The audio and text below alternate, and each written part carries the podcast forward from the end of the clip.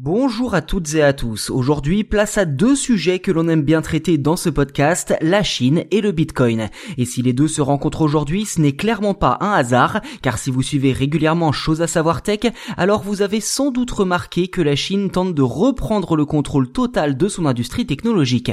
Dans ce domaine, les crypto-monnaies n'échappent pas à la règle, puisqu'il y a quelques jours, la Banque centrale de Chine a déclaré que toutes les transactions liées aux crypto-monnaies étaient désormais illégales.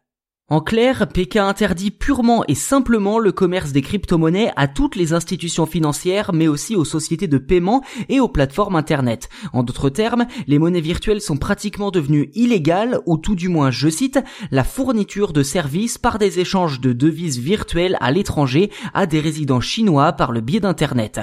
En résumé, ce sont les transactions avec les pays étrangers qui sont désormais illégales. En revanche, rien n'indique clairement que les échanges de crypto-monnaies à l'intérieur du pays le sont aussi. Conséquence logique, le cours des différentes monnaies virtuelles a chuté quasi instantanément, à l'image du Bitcoin qui a notamment subi une baisse de quasiment 10% pour passer sous la barre des 42 000 dollars. Idem pour l'Ethereum dont la valeur a également perdu 10% pour passer sous la barre des 2800 dollars l'unité.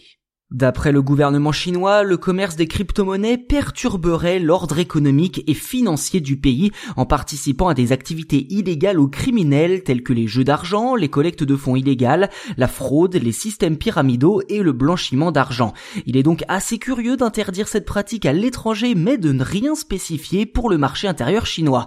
Un flou savamment entretenu et plutôt logique au final quand on sait que la Chine possède sa propre monnaie numérique, le yuan, et que ces mesures répressives permettront d'éliminer facilement la concurrence. Enfin, le gouvernement explique que cette interdiction vise aussi l'activité de minage considérée comme dangereuse pour l'environnement en raison de sa forte pollution qui entraverait les objectifs de neutralité carbone du pays. Au final, la Commission nationale chinoise du développement et de la réforme a déclaré qu'elle allait supprimer le soutien financier et l'approvisionnement en électricité pour toutes les sociétés qui encourageraient le minage.